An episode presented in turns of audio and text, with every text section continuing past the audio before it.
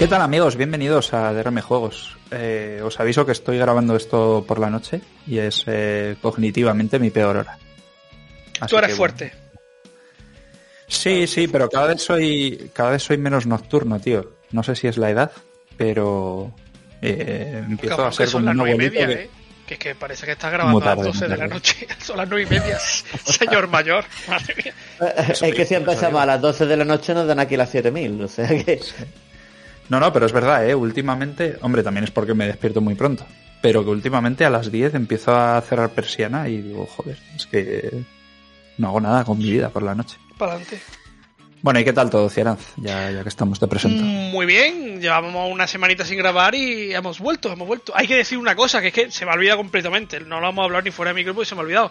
Hay que recordar que estamos nominados a unos premios y, hombre, deja- dejaré un enlace en la descripción, ¿vale? Si son estos premios los que llevamos nominados 8 años. Si... Da- ¿Dan dinero? No, pero llevamos Me, me nominados da igual. 8 Como al grabar el podcast, el mismo dinero que grabar el podcast, no está dando. han nominado a alrededor de 1558 podcasts y estamos ahí. O sea que si alguien quiere votarnos por lo que sea, porque le caemos bien, porque un día. Kaname hizo un chiste y le hizo reír, porque los análisis de Roquito le gustan muchísimo, pues ahí os, os de- os dejaré un enlace en la descripción de ebooks y es una tontería, ¿eh? Ponéis DRM, empezáis a votarnos y para adelante. Y nada, simplemente es eso. Mm. Ya, ahí está. Mm, La cuña. Estamos entre los mejores 2000 podcasts de España, no está mal. está bien, sí. Ah, Habrá 2000 seguramente, pero... está bien. Y Roquito, ¿qué tal, tío? ¿Cómo estás? Pues muy bien, tío, la verdad es que... Tengo que decirte, Dime. tengo que decirte que eh, llevo reflexionando algunos días de que me da la sensación, y a ver si Ciara me ayuda en esto, porque a lo mejor es un sesgo mío, que ya no dices tantos tacos y has perdido esa, esa fuerza que tenías antes a la hora de, de analizar juegos, esa... No sé cómo Podría decirlo, ser. tío. Esa mala, esa mala leche, podría ser. Sí, ya no son solo los tacos, es que últimamente le gusta todo lo que juega y no, y no mola. Antes era más verdad. divertido cuando jugaba de Nintendo. Hombre, Sí, te- tengo, sí. tengo pendiente analizar el Kirby, que me lo vendió otra vez alguien como, guau, esto sí que es un gotino en el Den Ring. Y, y esa la tengo pendiente, la tengo bien clavada. Madre mía, la cantidad de pelas que me hubiera dejado en mierda si me dejara convencer cada vez que me, me venden alguna chorrada. Pero sí es verdad, tengo mucha suerte. Me, está- me gustan los juegos de los que no- nadie se espera nada, que luego hablaré de, de algunos, y luego cuando me venden el Mega Goti acabo hasta los cojones. Pero bueno, que pensaba yo en eso, digo, a ver qué ha pasado aquí. ¿Será que es profesor y ahora se, se relaja más, se ha sensibilizado? Ve- Vengo más cansado, tío. Sale, en, en mi mundo llegas con pocas ganas ya de, de hacer nada. ¿O será que al final este mundo lleno de ofendiditos también nos afecta incluso a nosotros? Nah, No a mí come- a- a mí me suda. tío, no creo, vamos. Vale, vale. No, es que yo, yo estoy muy cansado ¿eh? con el tema este de, de que no se pueda decir nada o reírse porque siempre va a haber un colectivo al que ofender. Es... Interesante, tengo muchas ganas de debatir cosas con ustedes. Bien, ¿verdad? bien, bien. ¿verdad? Bueno, señores, señoras, eh, bienvenidos nuevamente a Darme Juegos. Eh, yo soy Kaname y este podcast, este programa, lo vamos a hacer un poco diferente porque generalmente hablamos de juegos, de videojuegos de que estamos jugando, de la actualidad del videojuego. Y aunque en este podcast, en este programa, vamos a hablar también de videojuegos, esta vez vamos a traer un poquito más de series, ¿no? Que pues tenemos eh, de las sofás de HBO que sale en 2023, Cyberpunk que es muy reciente de Netflix y al fin y al cabo pues bueno eh, son, son de juegos, de videojuegos y vamos a hablar de ello. Pero también que sirva como adelanto para que sepáis que en un futuro, lo hemos estado hablando fuera de micro bastantes veces y tal, vamos a añadir más off topic al programa, porque nos hemos dado cuenta de que lo que nos gusta realmente es hablar, analizar, charlar aquí distendidamente. Y oye, pues como tú me imagino que estás escuchando, también consumes otra cosa que no sea videojuegos. Puedes consumir eh, series, películas y bueno, yo creo que está bien que dediquemos un, un pequeño espacio cuando surja, cuando haya tiempo. Siempre vamos a priorizar el, el videojuego, obviamente. Pero eso, tener en cuenta que en algún momento vamos a, a hablar también de series, películas y esas cosas, ¿vale? Te parezca bien o no, porque no puedes hablar, no puedes expresarte. Y no nos paga, No sé o sea qué que... dejes. Y siempre por lo que nos sale la polla, así que A no ser que nos dejes un comentario para ignorarlo dinero. en un futuro. nos dejes un comentario y dinero al, al Patreon, que no hemos hecho.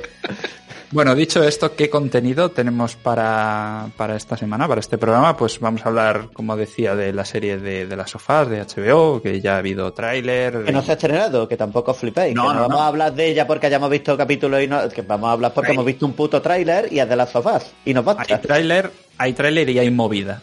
Porque seguro que si hicieran lo quiere traer es porque ha visto algo Sí, en sí, Twitter. sí, sí, sí, sí. He visto cosas. Has visto cosas. Y luego vamos a hablar de la serie de Cyberpunk, que creo que Ciaran nos querías transmitir Sí. ahí unas reflexiones tuyas que has visto la serie. Y, y, mm, hablando de juegos, vamos a hablar de Spider-Man Miles Morales, que lo estoy jugando yo ahora en Play 5, y vamos a enlazarlo con el Spider-Man, eh, el juego de 2018 creo ya, que ha salido en PC recientemente y lo está jugando Roquito. Y así hablamos un poquito de, de Spider-Man. Y si da tiempo, Roquito, eh, ¿qué juegos querías también nombrar? ¿Qué estás Pues ahora? uno que prácticamente ya, ya mismo me pasó, que está muy chulo, se llama Ice in the Dark, es un juego muy desconocido, pero de mucha calidad, me gusta mucho, y un Metroidvania súper exigente y súper chungo, pero muy bueno también, con muy buena respuesta y tal, muy buen diseño, se llama eh, A Eterna Noctis. Se ha hecho bastante conocido, porque es un juego nominado a premios y demás, y tiene bastante movimiento, pero es verdad que al final, como es un género como el Metroidvania, y aquí tampoco lo hemos jugado nadie, eh, no lo hemos nombrado hasta ahora y es un juego muy digno. Entonces luego si hay tiempo hablaré un poquito de los dos. A mí me suena que sí lo has nombrado, ¿eh? Sí, claro, da- sí, sí. claro, de, de tres o cuatro semanas decir, quiero analizar eh, la Eterna Noctis y, y otra semana, y querría analizar si da tiempo, eh, y claro, así sí. Nombrarlo lo he nombrado. Puede ser, puede ser. Bueno, señores, pues si os gusta el contenido, os invito a poneros cómodos y empezamos.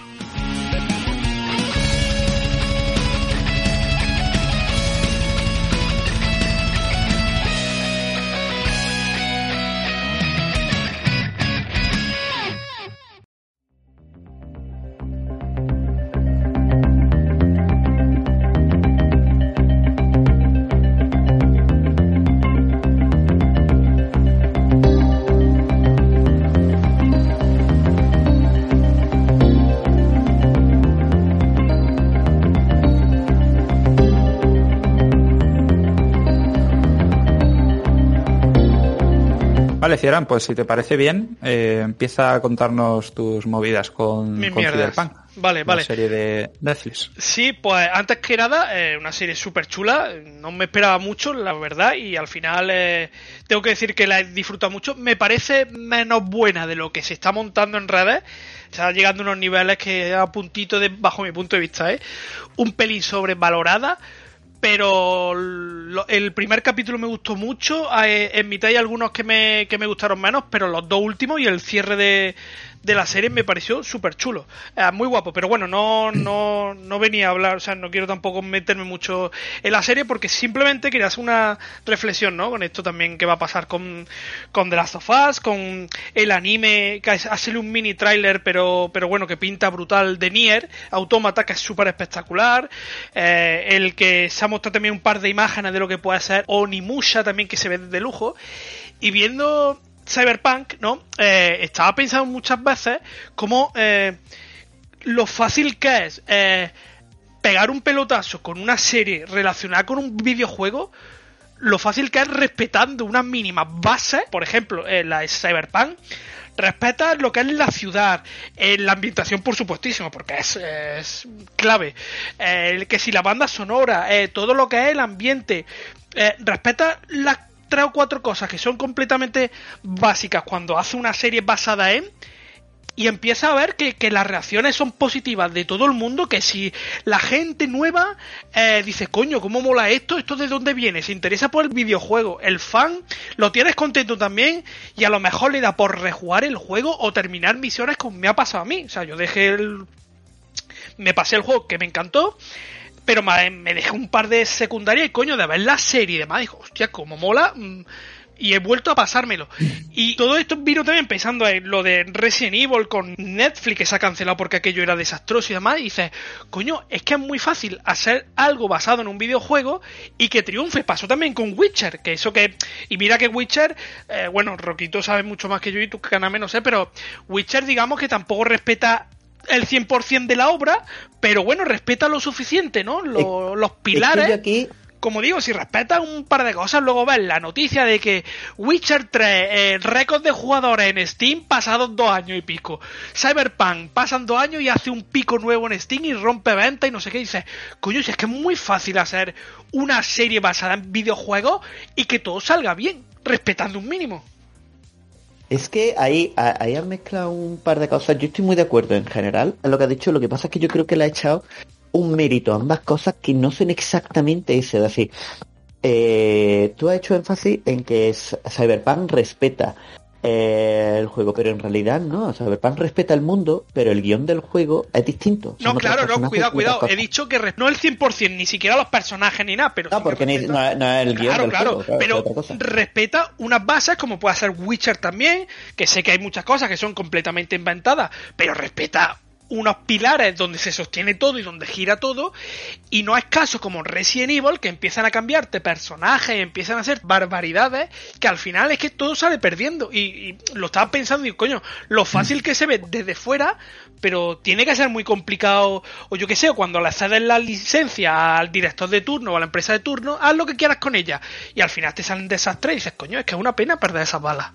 Es que yo creo, es que yo quiero ser que en realidad la clave de, sobre todo Cyberpunk, creo que es el ejemplo perfecto, no es tanto el respeto como la calidad. Es decir, eh, la serie de The Witcher, por ejemplo, más que el juego, respeta muchísimo los libros, que los primeros son un puto caos, y de hecho esto también pasa en la serie, y hay ratos en que no te enteras de qué coño están hablando, pero tiene eh, dinero, tiene eh, un actor carismático, buenos actores de hecho, y tiene una buena historia porque los libros están muy bien. Como la base es buena, la respeta muy bien, la serie está chula y volvió a poner The Witcher en boca, ¿vale? Porque además era muy atractivo que hicieran una serie basada en libros, juegos, ¿vale? Y estaba todo muy de moda. Cyberpunk es otro mundo totalmente distinto. Cyberpunk, más que el respeto yo creo, es que por fin es un producto de calidad, aprovechando una licencia de juego y entonces cuando las cosas son de calidad se benefician mutuamente.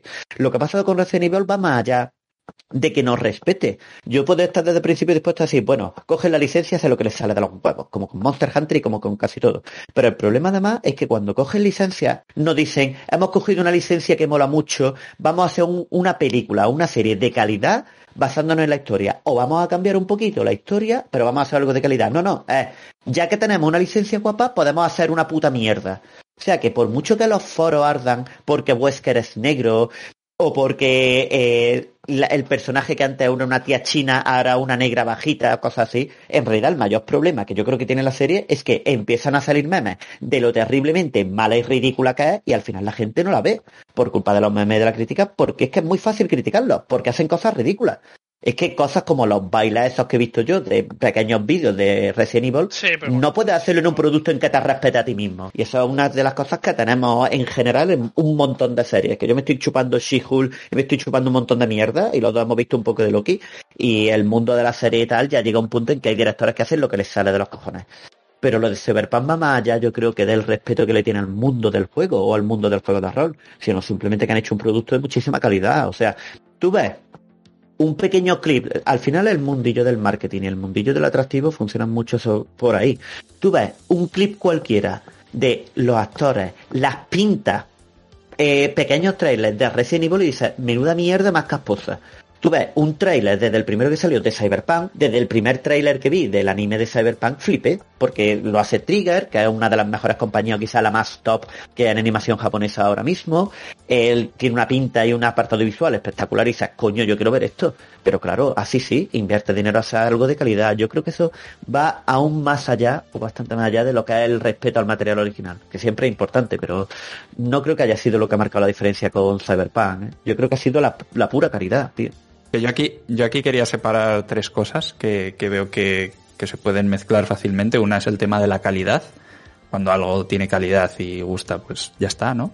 Luego otro tema es el respeto eh, que decía Cierán de lo fácil que es en realidad sentar, eh, respetar esas bases que ofrece el, el, juego, lo que hizo grande al juego, lo que hizo que muchos fans eh, les gustara el videojuego respetarlo y llevarlo a, la gran pantalla, ¿no? O a una serie en este caso.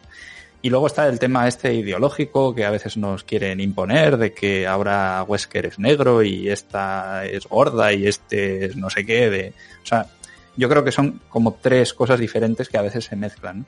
El caso es que yo siempre he pensado que calidad mm, si- siempre ha habido en el cine. O sea, siempre ha habido buenos directores.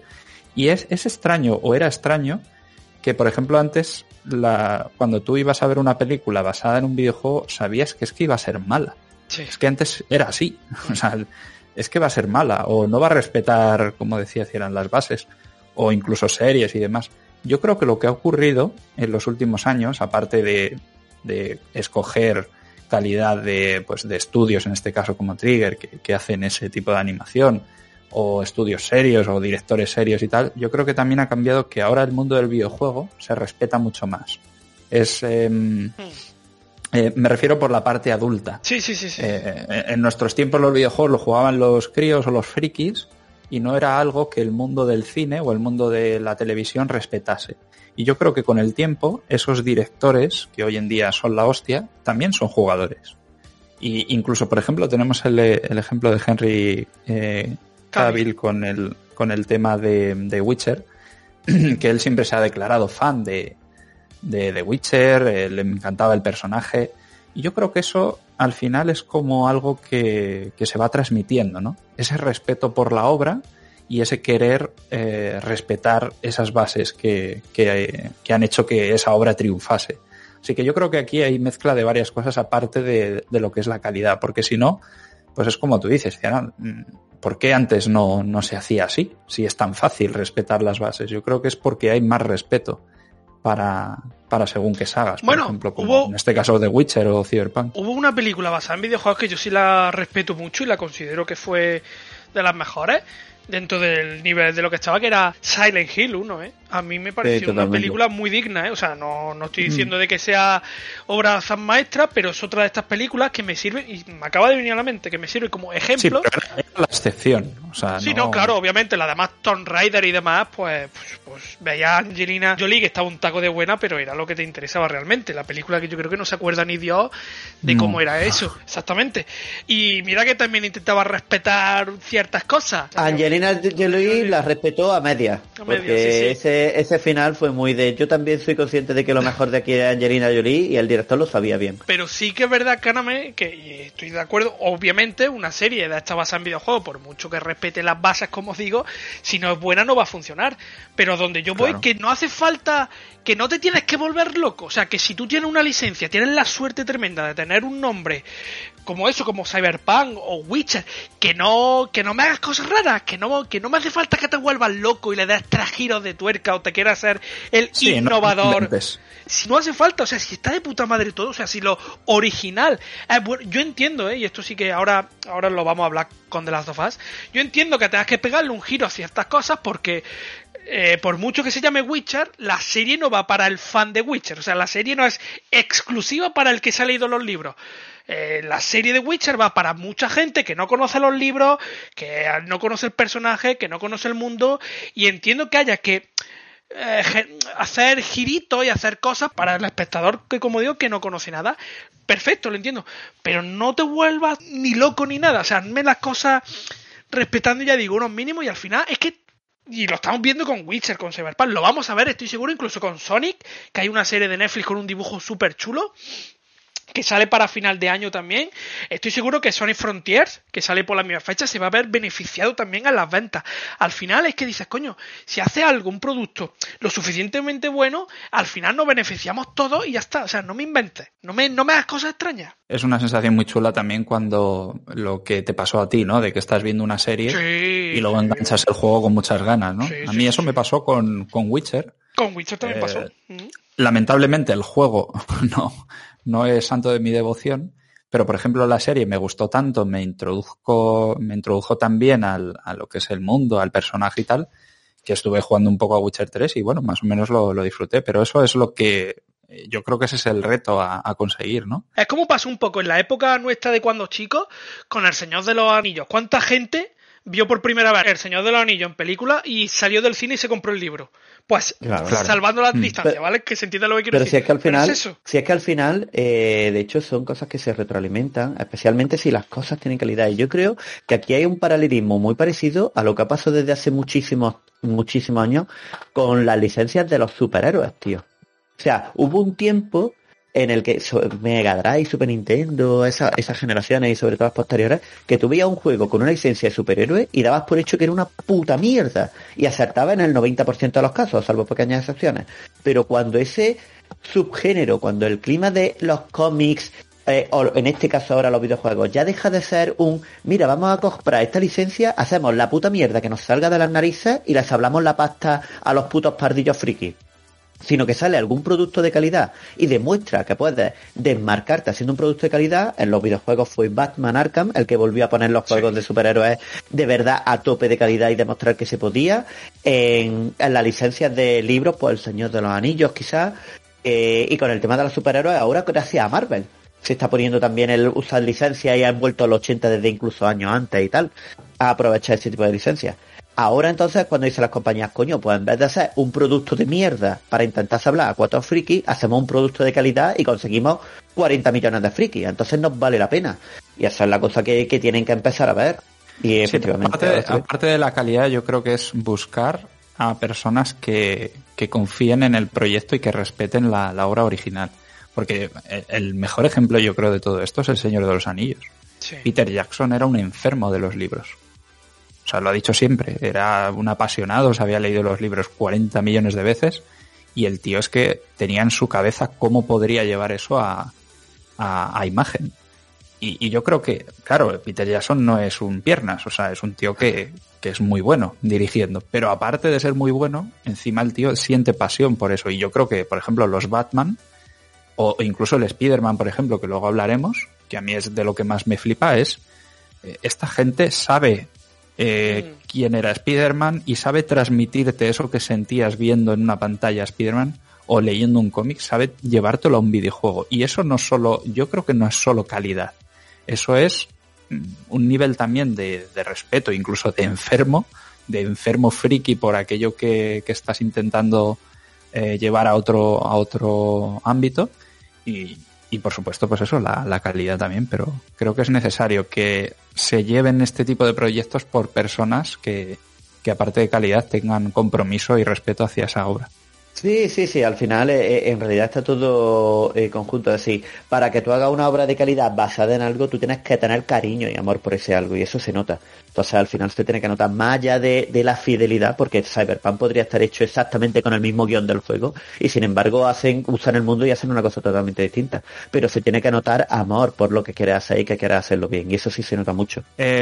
una cosa, antes de ir a de las sofás, yo he leído una noticia aquí que digo, vamos a ver somos un podcast de videojuegos, ¿cómo no vamos a hablar de esta noticia? No sé si se os ha pasado o directamente es que os da igual. Yo creo que se me ha pasado, seguro. Lo de Yo creo que me da igual. no, no, pero yo, creo que es importante, aunque nos da igual porque no nos afecte a nosotros personalmente, yo creo que analizarlo eh, por temas de industria de videojuego es, es importante. Y estoy hablando de, de que Google Stadia va a cerrar sus puertas para siempre el 18 de enero de 2023 y es oficial. Sí, y va a devolver el dinero, tío, a todos los que hayan invertido en la consola y, y no sé si incluso los juegos van... Sí, sí, sí, aquí pone que Google devolverá el dinero del hardware, los juegos y los contenidos descargables. Es una hostia, es una hostia muy top, pero claro, cuando tienes de rivales servicios como el Game Pass e incluso el PlayStation Plus, con todo lo que está haciendo Sony ahora, y tú no haces prácticamente nada y no te mueves y das juegos de mierda mensual o no das nada o como estaba el tema, pues te pasa esto. O sea, es que no, no hay más.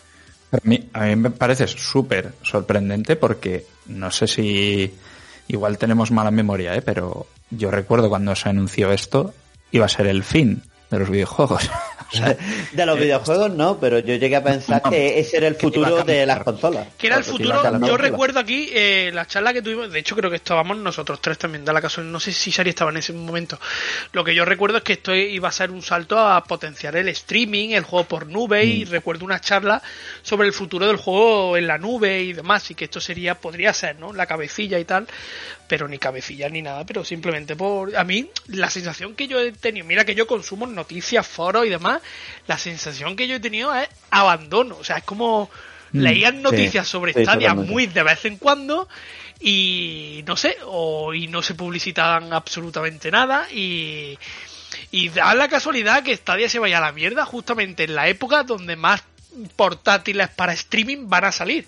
O sea, Stadia cierra el año que viene y el año que viene salen dos o tres portátiles tochas con acuerdos con Microsoft para poder jugar por streaming a todo lo que tú quieras. Y dices, pues Hostia, y muy mal, muy mal. Yo me acuerdo del vídeo de, presentación de Stadia hablando de los servicios online. Es que muy fuerte, ¿eh? Hombre, mm. hicieron un super conferencia. No, no, aquí todos los juegos voy a poder jugar con el servicio no sé qué a 4K, con respuesta con servidores de Skynet. Aquí, mira, y más, había imágenes de los servidores que estaban usando, unas cosas.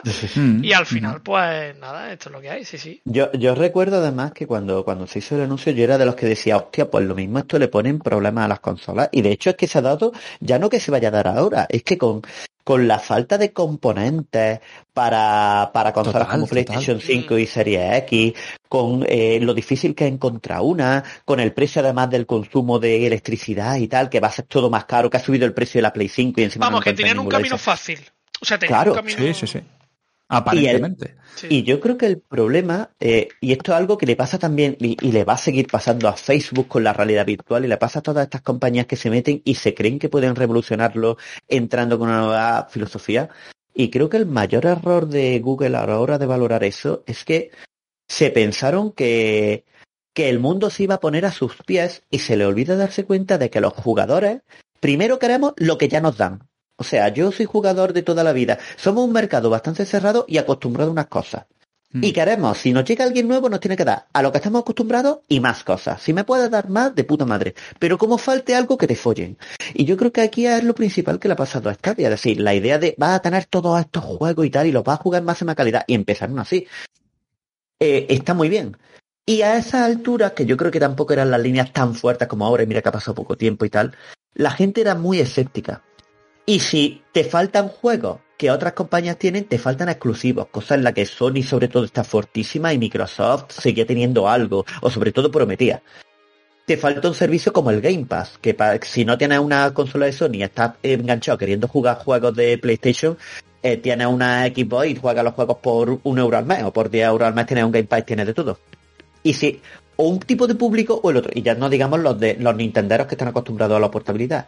Y si pertenece a uno de esos tipos de público y el nuevo producto no es mejor que ninguno de los otros, lo único que tienes es que te ahorras pagar la consola, al final los jugadores se van a una de esas cosas, tío. Es que Stadia nunca llegó a tener ni siquiera la cantidad de exclusivas que tenía Microsoft. No tenía un servicio como el Game Pass. No tenía ni mucho menos la exclusiva de Sony. Los juegos los paga. O sea, te ahorra el dinero de la consola, que al fin y al cabo es un gasto gordo. Pero dices, bueno, pero luego pago, luego me compro los juegos por ahí, que me los compro más baratos. Y va a estar y te dice, no, la consola te ahorra un pastón, pero cada juego lo pagas por separado como si fuera una novedad. Y dices, es que al final ya me suda la polla, ya pago el dinero de la consola. Y es que yo creo que el mercado de los consoleros de siempre hemos sido muy cerrados y eso se nota para mal en muchísimas cosas. Y aquí ya no ha sabido qué ofrecer. Yo, por un lado, me. Bueno, por un lado, a mí me sorprende mucho. A mí me gustaría que un analista me explicara qué ha pasado. Porque, a ver, yo puedo entender que entre nosotros, los tres que estamos aquí y los cuatro que nos escuchan, somos un público muy cerrado, como dices tú, Roquito. Eh, además, yo siempre lo asemejo al tema de la música. Hay gente que en vez de tener Spotify y tener ahí su lista, sigue, le sigue gustando comprar el vinilo porque dice que la forma en la que se escucha un vinilo no se escucha un, un MP3. Me explico, ¿no? O sea, es gente que siente pasión por, desde hace muchos años por la música y le gusta un tipo de, de escucha de música, ¿no? Eh, que son muy, muy pijos, por así decirlo, muy, es, muy exquisitos. Y yo creo que los jugadores, sobre todo los más frikis como nosotros, somos así. Nos gusta, por ejemplo, pues cada uno tendrá sus manías. A Roquito le gustará tener su biblioteca de Steam sabe que hay juegos que tiene gratis en el Game Pass, pero es que él quiere su biblioteca de Steam. Y analizarlo de forma racional quizás pues no tenga sentido, porque es algo muy pues muy suyo, muy emocional. Como por ejemplo a mí me pasa con los juegos en formato físico, como le pasa a a lo mejor mm. con ediciones coleccionistas de juegos que adora. O sea, al final somos como un público muy muy complejo.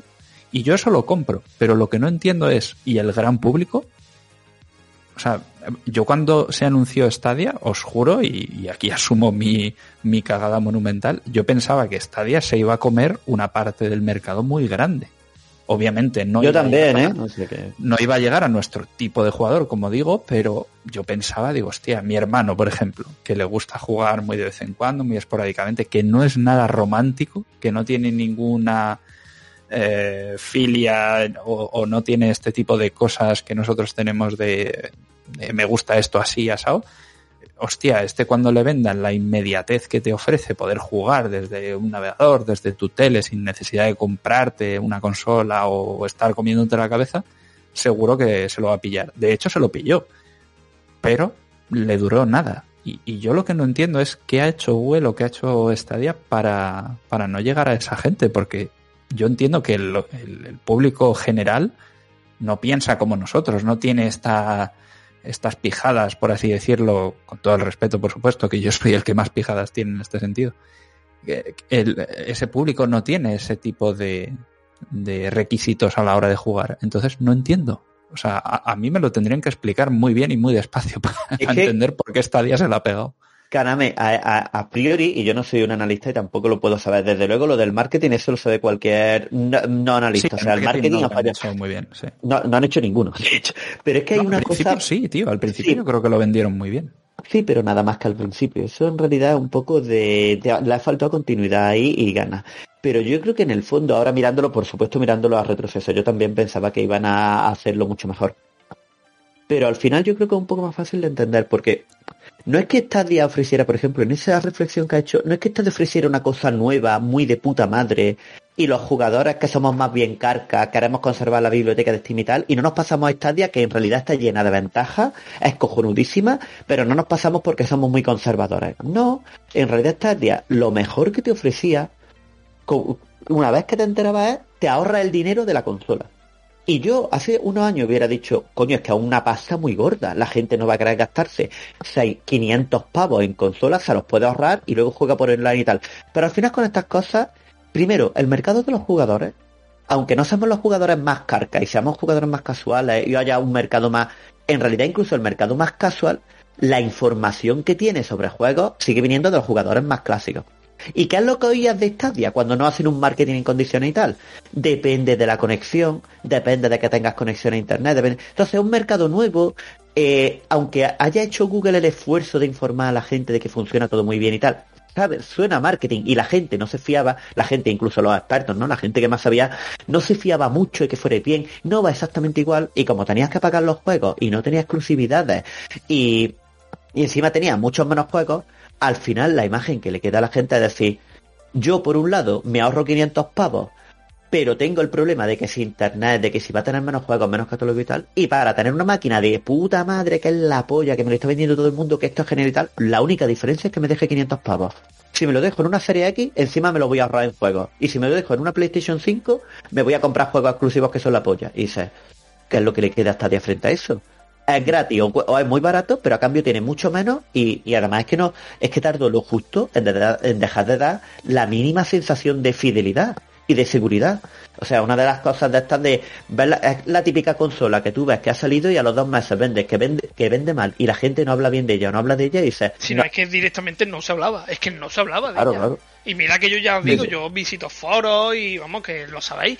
Y las noticias sobre Stadia era todo. O sea, no, no sé, pues, se han querido meter. La verdad es que ahora mirándolo con el, con el paso del tiempo, se han querido meter en esto. Pero igual no, igual solo han querido meter la patita y no es suficiente. Con la competencia que hay entre servicios y demás, que estamos, estamos ahora mismo en un sector que es competente a tope, como no entres a por todas, al final te pasa esto. Yo creo que de todas formas, además, plantearon lo que era su opción muy mal. Es una opción que cuando lo vio Shari dijo, hostia, es que pago 60 pavos por el juego, no vuelvo a pagar más y me estáis dejando que juegue en streaming todo el tiempo que yo quiera, con lo que os cuesta vosotros en servidores y tal. Y yo creo que lo plantearon muy mal porque quisieron parecerse a una consola sin ser consola. A Stadia, lo que más le pegaría por el tipo de servicio que es, es justamente un tipo Game Pass, tío. Toda la pasta que hayan invertido en las Claro. ridículas que es comprar exclusivas para Stadia, que eso es tontería porque sabes que te va como una polla. Todo lo que hayan invertido en los servidores, que los tengas para siempre, aunque solo te hayas comprado un juego en tu puta vida, lo tendrían que haber invertido en atraer a compañías para que pagando aunque sean 10 pavos al mes, pero tú tengas un catalogazo de juegos No que los un juegas con el- eh. A mí Sí, me pero era, era muy tenía. básico. El, el servicio básico te incluía eh, casi casi como si te compras el Bundle Choice, que tiene unos cuantos juegos, pero eran de menos calidad. Llegaban muy tarde, por ejemplo, creo recordar que el Final Fantasy XV iba a estar incluido en ese servicio, pero ya habían pasado años. Y en los primeros meses, en el primer año, que es cuando te juegas la imagen de la marca, si me va a ofrecer peores juegos, juegos ya antiguos, ya me da igual cuántos juegos me metas. Y que si te metes en el servicio este, eh, que la competencia, es lo que he dicho antes, que la competencia es la que es, que no puedes dar lo, lo que Roquito está comentando, no puedes dar estos juegos así random cada cierto tiempo, no sé qué, cuando Microsoft cada mes te mete por, por 15 pavos, o 12 euros, o un euro incluso, te mete 10 juegos mensuales y luego Sony se pone también las pilas, cambia el servicio, aunque Sony lo ha hecho mucho, mucho más tarde, o sea, Sony lo ha hecho hace tres meses. Porque lo hizo Microsoft. Porque lo hizo. Microsoft también, ahí está la cosa, una se adapta y cuando Microsoft... Es que la verdad es que, o sea, yo entiendo esto, ¿no? Te metes en un servicio de esto y dices, bueno, voy a dar juegos mensualmente o cada cierto tiempo, no tengo ni idea de cuánto era, ¿eh? Pero bueno, que se entienda lo que quiero decir.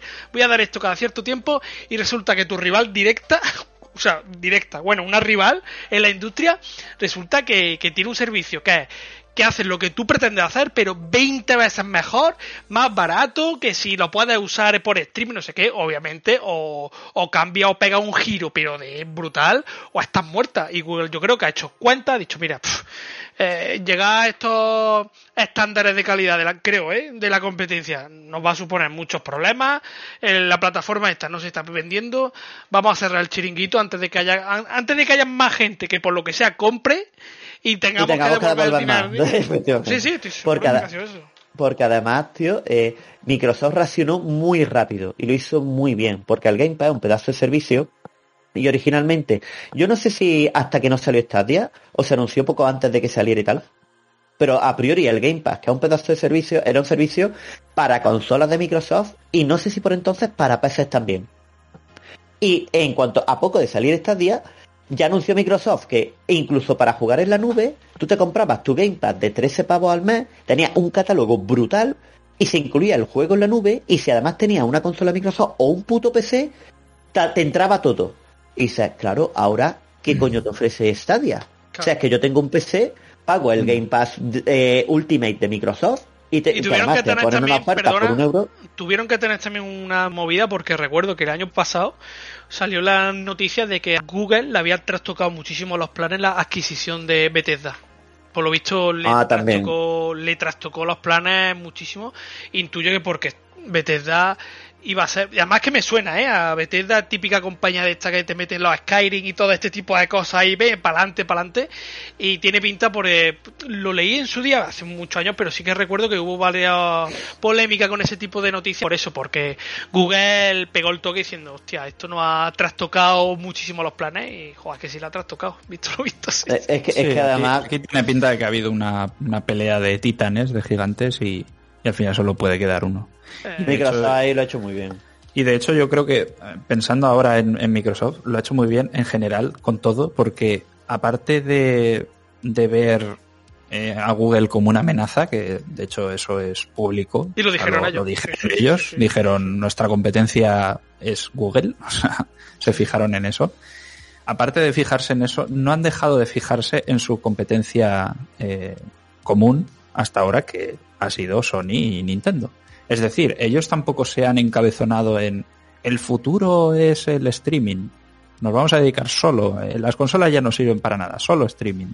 O el futuro es solo el Game Pass. Y ya no vamos a hacer consolas con lectores de discos ni... O sea, yo creo que ellos han sabido jugar muy bien esa parte de vamos a innovar y vamos a quitar de en medio aquí a Google que está molestando, porque este servicio lo vamos a dar mejor nosotros, como bien ha explicado Roquito, pero también ha sabido mantener esa, esa esencia que de por sí tiene el mercado de videojuegos, que decía que es muy extraño, de, bueno, mantener ese romanticismo de tú comprarte tu consola potente el día uno por 500 pavos, incluso si quieres tener la opción de comprarte el juego físico, eh, si quieres tener la opción de jugar desde el móvil en la nube, si quieres jugar desde tu PC, o sea, que han sabido unir muy bien todas las posibilidades para no jugarse todo a una carta, ¿no? Y yo creo que eso es, es mérito de, de Phil Spencer seguramente y la dirección de, Microsoft de, de juegos. Coincido contigo, pero si tuviera que dejarme ahora mismo pasta, hacer una apuesta entre los tres, de cuál es la primera compañía que dará el paso, porque yo estoy seguro de que esto va a ocurrir, ¿eh? no sé si el año, el año que viene no, pero a lo mejor dentro de 5, 6, 7 u 8 años habrá una compañía que dará el paso a Only Digital. O sea, esto es una opinión mía. Habrá alguna alguna que dará ese paso. Estoy completamente por costes, porque la industria va a cambiar, porque dentro de un año o dos años o tres años resulta que todas las televisiones van a tener servicio de videojuegos, como ya pasa con la Samsung, con el Game Pass. Y yo creo que Microsoft sí que, que coincido en todo lo que han dicho, ¿eh? pero sí que creo que creo que es la que más empujoncito está dando para, para que lleguemos al punto en el que, de hecho, la consola más vendida de Microsoft esta generación no es la Serie X. Es verdad que es la que más mm. problemas está, está, teniendo para, para sacar, ¿no? Por el tema de los chips y, todo ese tipo de cosas que ya sabemos. Mm. Pero la Serie S es que se está vendiendo como churro y ahí eso fue un acierto. Pero yo creo que, ellos, yo creo que ninguna compañía tiene la necesidad de cargarse el, físico. Bueno, si en tu plataforma, carame, en los juegos multiplataforma que compartes con PlayStation, a lo mejor los físicos se venden un 20%, mientras que la otra se vende un 80%, a lo hmm. mejor es una señal del, de hacia dónde hacia dónde quiere ir no iba a decir hacia dónde quiere ir tu público pero es que realmente cuando le facilitas tanto esto con el tema del Game Pass un euro 30 juegos digitales vender una consola muy chiquitita muy chiquitita muy cuca por un precio brutal que no te hace falta el disco y se vende como churro entonces dices cuidado sí pero, pero por eso digo de mantener el producto eh, más eh gamer, por decirlo de alguna forma, no sé cómo explicarlo, más nostalgia. del que quiera tener su consola potente y su juego en disco y tal, en realidad tampoco es tan eh, descabellado pensar que lo pueden mantener como un producto eh, auxiliar de lujo. es lo que están haciendo. Tú, tienes esta opción, es la más barata, es la que todo el mundo, casi todo el mundo se va a comprar, pero bueno, que sepas que si eres de los que todavía le gusta su cajita y le gusta su, eh, su consola y tal, aquí la tienes. Pero eso va a pasar también con los juegos, ¿eh? Yo estoy seguro de que dentro de también no muchos años va a llegar un momento en el que haya compañías que la edición física que saquen va a ser la edición de 180 euros con la figura. Pero estoy seguro. sí. Sí, porque además va a ser lo más parecido a, lo que busca el jugador que se compre juegos físicos. Cuando vean que eso va así, que están los coleccionistas que quieren la edición coleccionista y el público normal que lo que quiere es compartir cuenta y comprarse el juego lo más barato posible en digital y tener el día uno, empezarán a quitar las ediciones que menos vendan en medio. Y de hecho, tú has dicho que crees que dentro de posiblemente una generación eh, o dos como mucho, una de las compañías de un paso a solo digital. Pero yo creo que hay un paso todavía mucho más atrevido y que es posible que lo dé alguna de estas. Y es el paso a solo nube. Es decir, que en vez de sacar una consola, directamente se concentra en servicios en la nube y a intentar poner esos servicios en la nube en la mayor cantidad de dispositivos posibles. Y si, por ejemplo, la misma Microsoft, que es la que mejor está trabajando en eso, ve que es capaz de sacar un servicio en la nube que es lo que la gente juega, que sale gratis, que lo tienen en las televisiones y que puedas sacar un mando por 70 pavos y que con ese mando y una tablet tú puedas jugar los juegos de Microsoft, eh, es posible que den el paso. Pues ahora mismo todavía lo veo muy lejano porque ahora mismo creo, eh, creo, creo que el tema de la nube todavía le queda un poquito que está ya ahí, pero creo que le queda un poquito para ser algo mucho más estándar. Pero es que esto, como cambia tan rápido, como esto va folladísimo, y no, y a lo mejor estamos hablando de esto en septiembre y resulta que en junio del año que viene hay, pues como he dicho, hay cuatro plataformas en portátil eh, para streaming y resulta que lo están petando. Y dices, pues nada, pues sí, sí, estoy de acuerdo, puede ser perfectamente. Mm. Sí, sí, sí. Bueno, pues nada, yo es que te digo, he leído la, he leído la noticia y he dicho, hostia, de esto tenemos que hablar, no jodas. Sí, sí, sí. Y, sí, sí, se nota que teníamos que hablar. Sí, sí. Vale, ahora sí, eh, de las hojas. Vale, eh, vale eh, más polémica, que es muy sano. Hemos visto el tráiler, ¿no? A mí el tráiler me ha gustado muchísimo. Me ha gustado muchísimo los guiños que tiene. Obviamente, y esto, como he dicho al principio, con el tema de Cyberpunk, se ve de lejos que respeta todo. Y además, sabiendo que Neil Druckmann está allí, o sea, en ese aspecto, obviamente, sabíamos lo que nos podíamos esperar. Antes de nada, el trailer os ha gustado a ustedes también, ¿no? O sea, hay que creo, creo ¿no? ¿Cómo lo habéis visto? Bien. Sí, sí, vale, guay, guay, guay. Está guay. Vale, pues bueno, al final toda la toda la polémica en este caso y toda la basura, como, como ya se podía imaginar y se podía intuir mucho, pues viene por la, por la representación de Eli, ¿no?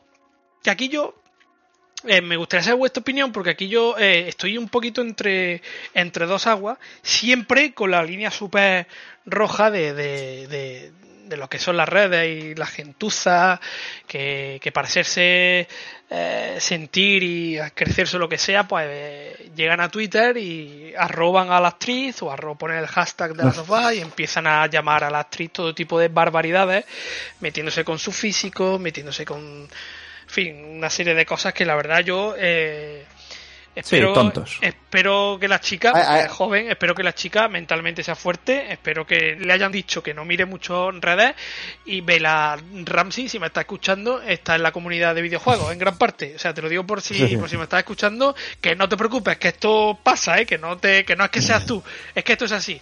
Dicho esto, dicho esto, porque obviamente toda la polémica viene por el físico de la chica, yo quería dar mi opinión un poquito sobre el tema y que luego ya vosotros me dijerais, a ver si yo estoy muy equivocado, estoy diciendo una barbaridad o es una hipocresía, que a lo mejor me podéis decir, tío, eres un hipócrita. Eh, es evidente que la actriz no se parece a Ellie. Físicamente no, desde Físicamente no se parece. Yo entiendo en parte, entiendo en parte porque a mí me pasa, yo entiendo en parte las críticas. O sea, las críticas me refiero no, no ir a decírselo a ella, sino las charlas en que puedas tener con colegas no vea representada a Ellie. O sea, yo no veo representada a Ellie. Y entiendo esa parte de esa parte de crítica que está haciendo la gente hacia el tema del casting más porque yo no dudo de que la actriz va a ser, va a ser increíble y seguramente haga un papelón, ¿eh? O sea, no tengo ninguna duda. Pero sí que son este tipo de decisiones que yo no logro entender. Y sí que comparto las críticas en ese aspecto porque si vas a hacer una serie basada en un personaje, yo soy de los que opina, ¿eh? en mi opinión, y además cuando el personaje es original, es tan icónico, es muy nuevo también, es muy reciente, no estamos, Eli es reciente, es un personaje nuevo.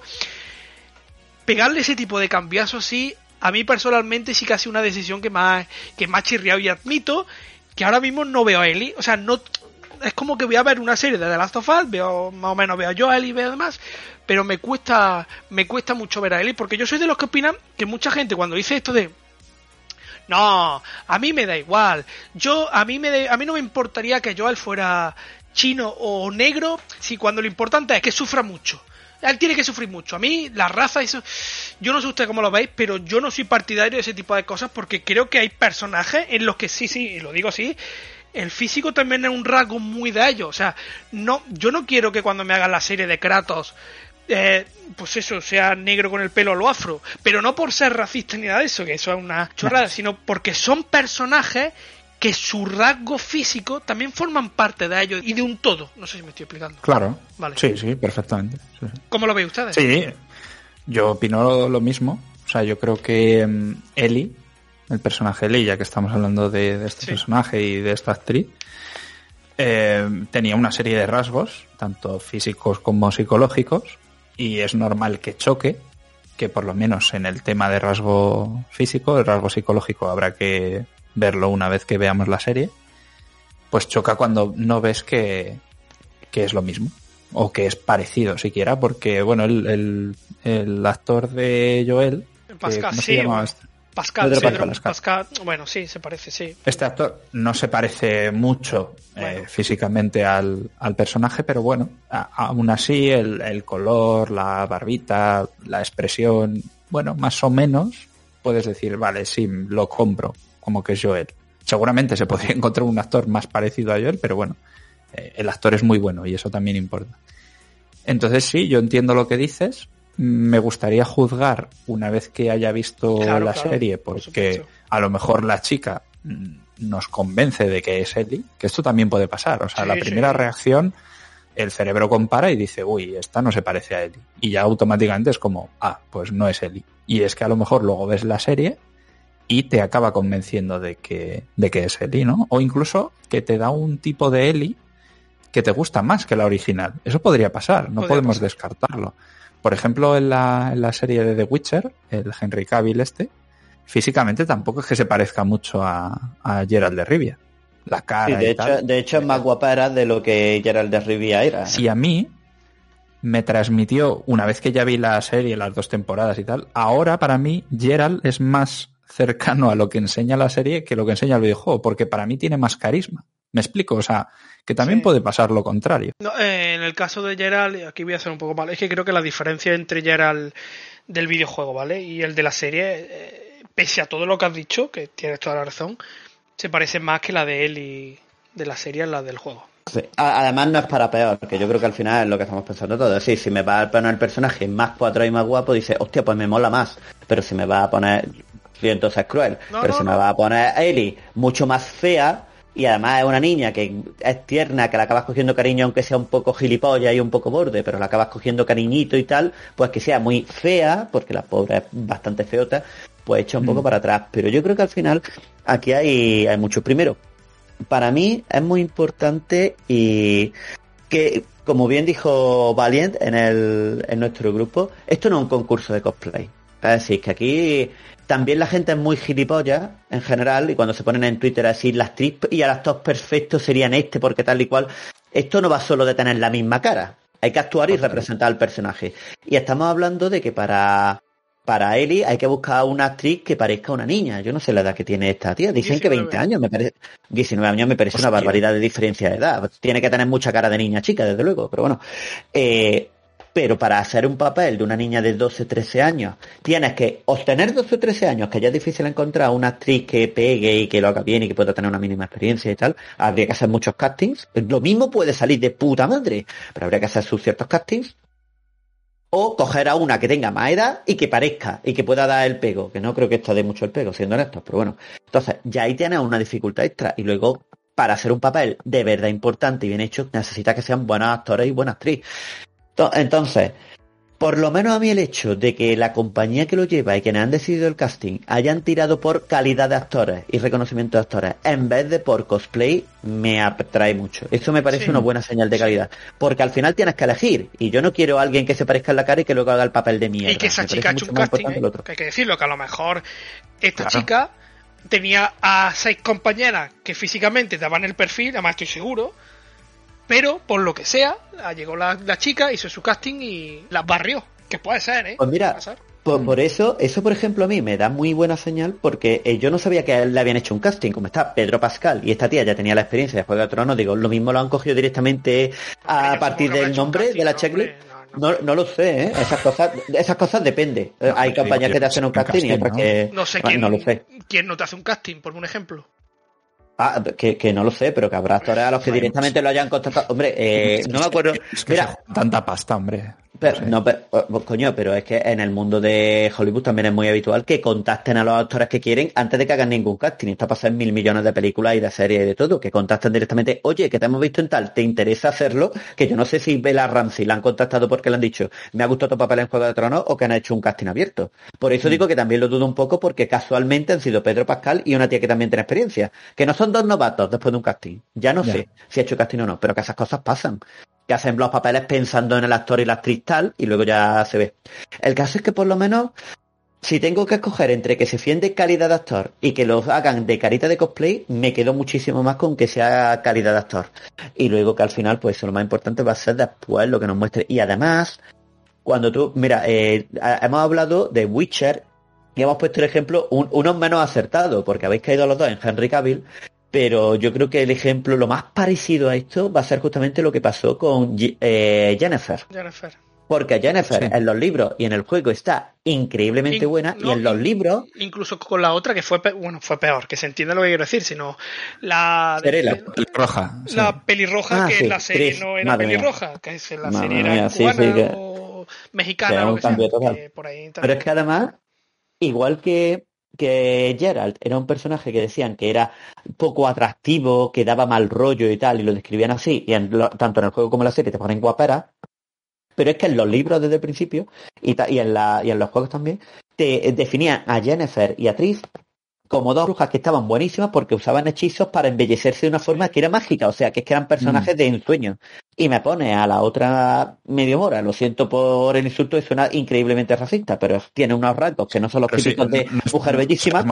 Anda que no hay marroquíes y, y musulmanas que están buenas, o sea, que son Sí. muy guapas. O sea, Y esta que tiene simplemente unos rasgos que no es precisamente un bombón. Y la otra que Mm. tampoco lo es, que son guapas, pero medio que dices, es que aquí ya me está faltando un poco al personaje. Aquí sí que se parece poco a lo que me definen y además esa belleza sacada de la brujería forma parte del personaje. O sea, si es la bruja más poderosa, no tapa que está jorobada y está hecha una defecio para ponerse normalita. Lo tapa para convertirse en una puta diosa, que es lo que dice, definen los libros. Y aún así, a pesar de todo eso, eh, luego te pones a ver la serie, el personaje te convence, cuando la quieren poner de guapa, la ves que es atractiva, y no es lo mismo que te quería transmitir el libro, pero cuela, cuela bien, y al final se convierte en un problema. Entonces, yo creo que empezar ahora, esto es lo típico también que tiene la gente en el mercado de videojuegos y en casi cualquier lado, empezar ahora ya a juzgar, a meter palos y a empezar a soltar mierda, cuando la parte verdaderamente importante de esto todavía está por ver, es muy, muy absurdo. Que yo estoy mm. también de acuerdo en que yo preferiría que Eli me pareciera súper monica, porque es lo que parece en el juego. Pero vamos a dejarnos de gilipollas, que está por ver de verdad cuánto valen los dos actores en este papel. Y lo de Eli, pues bueno, ya está, pasó así, ya está. Simplemente quería hacer este tipo de reflexión porque, ay, por favor, como ya dije con el tema de Monkey Island y demás, tío, no hace falta que vayáis, tío, que la gente, que no tenéis que opinar de todo, coño, que no hace falta que opinéis de todo, de todos los temas y usáis todos los hashtags para que se os escuchen en todos los putos lados de las redes sociales, que sois unos pesados, joder. O sea, que yo soy el primero que entre colegas o aquí en una charla, además, puedes opinar, oye, pues la chica fea, pues no sé qué, no me gusta más, me gusta menos, ya está, pero no, no vayáis a, a decirle ciertas burradas a ella personalmente, joder, que No, pero además eso, eso no es opinar, es decir, opinar eh, es lo que estamos haciendo nosotros. La gente, la gente mm. tiene ganas de hacer daño y contra esa gente hay, hay, una expresión que me mola mucho y que, yo pensaba que la violencia no sirve para nada, pero cuando dicen pégale un puñetazo a un fascista y dices coño, el diálogo, ah, incluso aunque tenga una diferente opinión. Ese tipo de, este tipo de personas son gente que quiere hacer daño.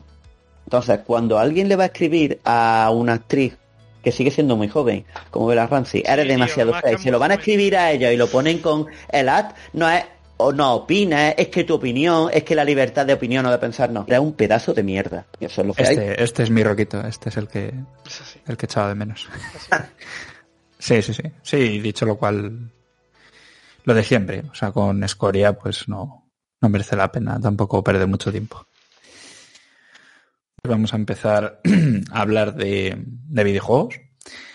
Y el primero que, que, vamos a hablar, bueno, los primeros, porque supongo que saldrá algún debatillo entre Roquito y yo, y bueno, Cieran también, eh, por supuesto que ha jugado ambos juegos. Estamos hablando de los juegos de Spider-Man, eh, tanto el Spider-Man como el DLC expansión, llamarlo X, eh, Miles Morales, que es el que estoy jugando yo ahora en Play 5. Y Roquito está jugando al, Spider-Man eh, que salió en Play 4 en su día en 2018, me parece, en, ahora en PC, que ha salido hace poco. De hecho, el Miles Morales va a salir en PC también, ¿no? Sí, sale, pero además lo han anunciado en general a finales de otoño, si no me equivoco, por lo cual puede salir hasta en diciembre, tío. Que yo me creía que caía ya y dice, hostia, no, puta, es que acaba de empezar el otoño, mierda. Pero vamos, sí, sí, sale ya. Bueno, pues eh, yo he empezado el Miles Morales. Eh, a mí Spider-Man, el original, de 2018, me gustó mucho. De hecho, ha salido aquí algunas veces el debate de cuál es el mejor juego de superhéroes. Y creo que Roquito y, y Ciaran estáis más con Batman, ¿no? Y lo que hizo Rosteady con, con Batman. A mí personalmente me gusta más Spider-Man, porque creo que el, sistema de combate le encaja a la perfección a lo que es el personaje. Sí, sí, sí. Lo bien que han, lo bien que han aprovechado todas las mecánicas que tiene el juego para, para lo que es el combate y lo espectacular que es y tal. Y yo soy un enamorado de, de Spider-Man. Y es raro en mí, porque bueno, yo tampoco temas así, juegos occidentales, tampoco es que me suela enamorar, pero el primero, primer Spider-Man me flipo.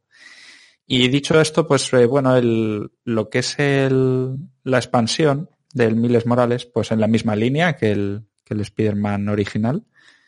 Eh, todo lo que tiene que ver con la representación del personaje y que tú a los mandos te sientas Spider-Man y hagas cosas como si estuvieras en la mente de Spider-Man.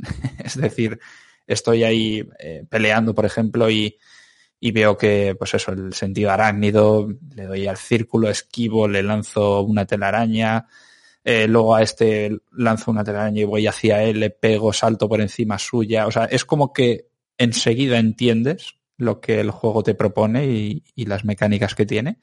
Y insisto en esto y siento ser pesado, te sientes Spider-Man. Eso es, para mí es una barbaridad el trabajo que ha hecho esta peña. Luego esos cambios de cámara cuando haces un ataque final de estos que, que tumbas el enemigo.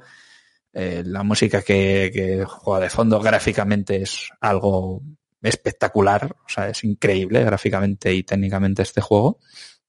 Además he puesto el modo este, no sé si me lo dijiste tú, Ciarán, que pusiera el modo eh, fidelidad que pero que aún así llega a cuarenta y pico sí tienes el segundo sí, con ray tracing no un modo que tiene sí. ray tracing sí sí sí sí y se ve muy bien el juego ¿eh? es que muy, se ve muy bien es increíble o sea gráficamente es una es una puñetera pasada el juego y luego pues eso el desplazamiento de ir por la ciudad el lo bien que hicieron el mapeado del, del mando también para que eh, fuera divertido pero sencillo también, ¿no? Que es una mecánica muy muy sencilla, al final estás dándole al R2 y, y a la X y saltando ahí de edificio en edificio, pero no sé qué tiene que engancha. Yo de hecho en este juego no utilizo por ejemplo el viaje rápido, porque me gusta tanto disfrutar de dar vueltas por la ciudad y ver edificios y, y explorar que, que es una gozada. El, Yo al fin y al cabo, de todas formas, en el primero, eh, que al fin y al cabo supongo que en ese sentido será igual,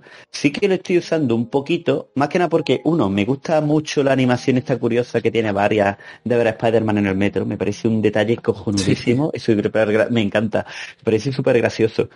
Y, y luego hay otra cosa, y es que me jode ahora que estamos mencionando lo del transporte, aunque esté el sistema muy bien pensado para que podáis muy rápido a todos lados, que el juego continuamente te manda de una puta punta a la otra del mapa, tío. Sí. Es algo que hacen en muchos juegos de mundo abierto y me tocan mucho las pelotas. Vale, tengo un mapa enorme que voy a descubrir. ¿Por qué no me vas poniendo las misiones que vaya poco a poco avanzando por el mapa en vez de mandarme del norte al punto central, del centro al norte, del norte al sur, del sur al este? Tío, cada vez que me mandas de un objetivo a otro, me cruzo medio mapa. ¿Por qué no ponéis misiones una cerca de la otra y que vaya avanzando más o menos en una dirección? En ese sentido me parece muy de quemar la sangre. Además lo hacen muy a menudo, por no decir siempre. Hmm. Sí, yo creo que en el Miles Morales lo, lo, hacen también así. ¿Y qué más comentar? Eh, nada, con respecto a lo que cambia al, al, juego original, pues no he visto que cambie muchas cosas. Hace tiempo que no juego al original, también es verdad. No, pero no, y a lo mejor... mucho cambio. No, no hay mucho cambio. Lo único, pues, es los poderes estos de eléctricos que, tiene el personaje este, que están bien. Para mí no, no añaden mucho. O sea, creo que está bien para darle variedad al personaje, pero realmente a nivel de mecánicas tampoco creo que, que añada demasiado. Sinceramente. Y bueno, y voy a pasar un poco a lo que no me gusta, porque, bueno, ya digo, gráficos, jugabilidad, Spider-Man. Es, es, una pasada. El antes, Carame, antes sí. de que pases, te quiero preguntar una cosa. ¿Esos poderes nuevos eléctricos que tiene, están mapeados como combinaciones de botones o algo que haga en mitad del combate? ¿O es como los distintos tipos de araña del primero que pulsa el R1 y cambia en un poder y otro? Y los tienes limitados por cantidad. No, aquí tienes que combinar el L1 con, con cuadrado, triángulo X o círculo. Qué, qué maravilla, coño. Maravilla. Sí, sí, sí, está bien, está bien pensado. Y es que eso se parece. Bien, y es muy intuitivo realmente. Eso se parece un poco a cómo se utilizaban los distintos gadgets del Batman. Y siempre he pensado que en el Batman eh, hacían mucho aprovechamiento de los distintos gadgets porque había enemigos concretos que tenías que vencerlos usando un gadget u otro, y todo esto va mapeado como dos toques al R2, dos toques al L1, eh, el R2 más el triángulo algo así, y todo así inmediato. Y en Spider-Man, en el 1 al menos, tienes un montón de gadgets, pero todo es para cargarte a los enemigos con una animación distinta. Ahora pues te tiro dos granadas y envuelvo cuatro. Ahora tiro dos granadas potentes y engancho en la pared a dos. Ahora, y dices, tío, es que... y encima no este como está mapeado como opciones, el menú circular este que pausa el tiempo y tal un poco, me corta el rollo del combate. Pero bueno, nada, si me dices que está, que funciona más parecido a Batman en ese sentido, me mola. Me mola sí. bastante. Sí, totalmente. Y, y bueno, hablando de, del tema de lo que no me gusta, pues no conecto nada, no sé si eran tú qué opinas de esto, que, que ya te pasaste los dos. No sí. conecto nada con los personajes, tío. No, me parecen personajes súper vacíos, muy previsibles, sí, sí, sí, muy genéricos. Eh... En ese aspecto está mucho por detrás del de original, eh. muchísimo por detrás. Sí. Muchísimo. tampoco recuerdo al Spider-Man original como un gran personaje. No, pues cuando te lo rejuegues, cuando si alguna vez te da por rejugártelo ya también a 60 frames y todo esto, eh, sí, sí, sí. La profundidad que tienen los personajes, los enemigos eh, tienen mucho más carisma que todo lo que juega en el Sí, los villanos sí que recuerdo que estaban bien. bien Eh, pero incluso la historia, el trasfondo, la actitud de Peter. No sé. Eh, el Peter, el Spider-Man del primero, tío, a mí me parece cojonudísimo y posiblemente la mejor representación de Spider-Man que yo he visto en medio, incluso contando con todas las películas, tío. Eh, lo dijo Leona, que se estaba pasando el, el DPC, de hecho fue la que más ganas me dio de rejugarlo hace un tiempo en nuestro grupo y tal, y lo comentaba por ahí que el guionista del Spider-Man de, del primero de Insomnia es uno de los mejores guionistas de los cómics de Spider-Man y se nota un cojón, porque tiene el punto perfecto de la personalidad original del Spider-Man de ser gracioso pero nunca ser ridículo, ni ser cargante, ni ser tonto. Es un personaje que mola, que hace chistes cuando está nervioso, él mismo lo dice en un, en un diálogo del juego, que siempre le suelta alguna coña con sorna a los enemigos mientras está... Pero es un poco Deadpool pero menos gamberro. Pero mola muchísimo y en las películas nunca lo han representado tan bien. El Spider-Man del juego, por lo menos el primero, tiene un carisma brutal, tío. Sí, Me cosa encanta. que, por, cosa que por ejemplo no pasa con Miles, que no tiene el carisma ese. O sea, es No, no. para nada. Y los personajes y los giritos que te intenta pegar el juego también son muy previsibles con lo que ocurre. Mm. Sí, en ese aspecto no es que te pase a ti, en ese aspecto me pasó exactamente igual. No, no, está. Para mí está muy mal ejecutado, por lo menos este, el Miles Morales, en, en temas de trama, personajes. No, no conecto nada. sí, sí, pero sí. ni con villanos ni con amigos de Nada, nada. el colega este friki, por ejemplo. Es que me da igual, es que es el típico que es que ya sé lo que va a decir, además, muy mal, muy mal. Eh, es de peli muy mala el- lo que han hecho eh, narrativamente y es una pena porque en el resto el juego está bastante bien. Yo creo que es que. Otra de las A ver, no soy un experto en el Miles, ¿eh? para nada, ¿eh? pero para nada. Yo creo que es que simplemente el personaje en sí es mucho menos interesante que, que Peter Parker. ¿eh? Que a lo mejor hay alguien que me está escuchando y me dice, hostia, es que no te has leído el cómic número 300 de que puede ser y seguramente ese cómic sea increíble y Miles sea apto. Pero en general creo que es un personaje, pues es que es un personaje secundario, ¿sabes? O sea, que tiene Sí. su público, pero que es un personaje secundario. Ya está. Sí, de hecho ya se veía en el primer Spider-Man cuando sale Miles y tal, Sí. eh, un poco el típico niño trauma, que puede molar más o menos, pero es el típico traumatizado que se le ha Para mí muerto es el el- padre y tal, y no... para mí es el típico chaval que es correcto en todo.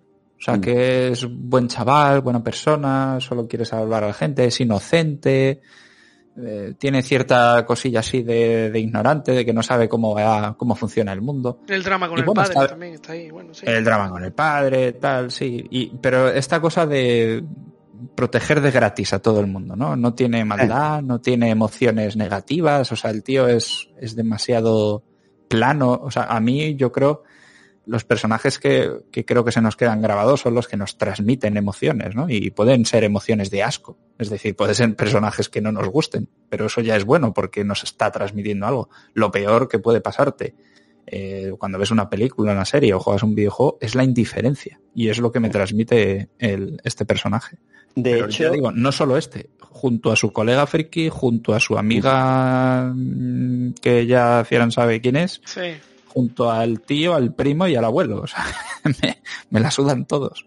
De hecho, es curioso porque eh, el mismo Peter Parker, el Spider-Man del primero, es otro personaje que siempre quiere hacer el bien, que está ayudando a todos y tal, pero saben justamente meterte sus preocupaciones personales también, por ti a mí, por el dinero y tal, y el juego juega muy bien, maravillosamente bien, de hecho es que me encanta esa parte porque me la pasé hace poco, con los rollitos con Mary Jane, ¿sabes? En plan, estoy ahora enfadada porque me has protegido mucho y ve a, a Peter Parker rayado diciendo, eh, no, pero... eh, A mí Mary la- Jane la- no me gusta nada, ¿eh? Eh, eh, pero eso es otro tema. Es decir, a mí Mary Jane en ese sentido no me disgusta tanto, pero no me gusta tanto. Pero el Peter Parker ahí me parece un personaje súper guapo.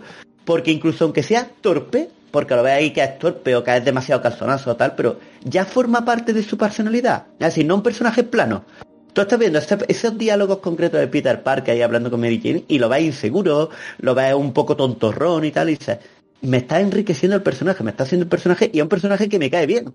A mí, a mí Peter Parker, este Spider-Man me cae muy bien, me hace mucha gracia.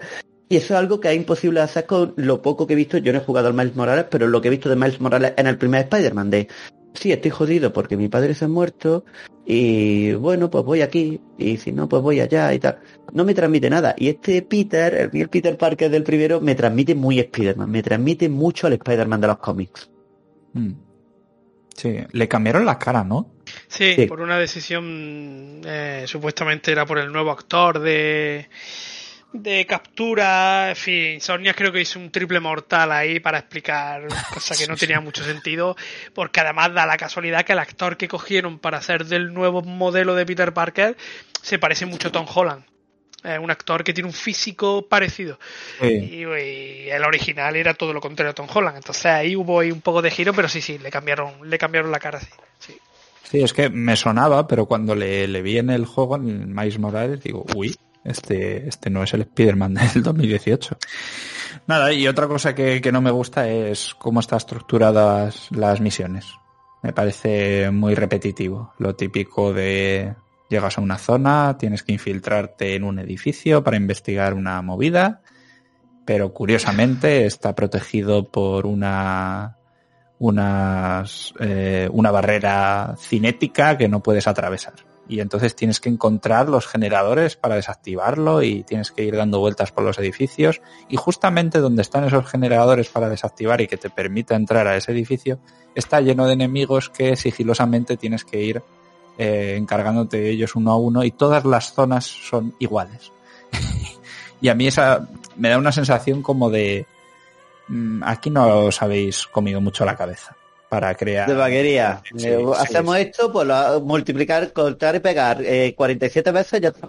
Sí, sí. Yo de momento no, no sé si estaré cerca del final o no. Habré jugado cinco horas o así.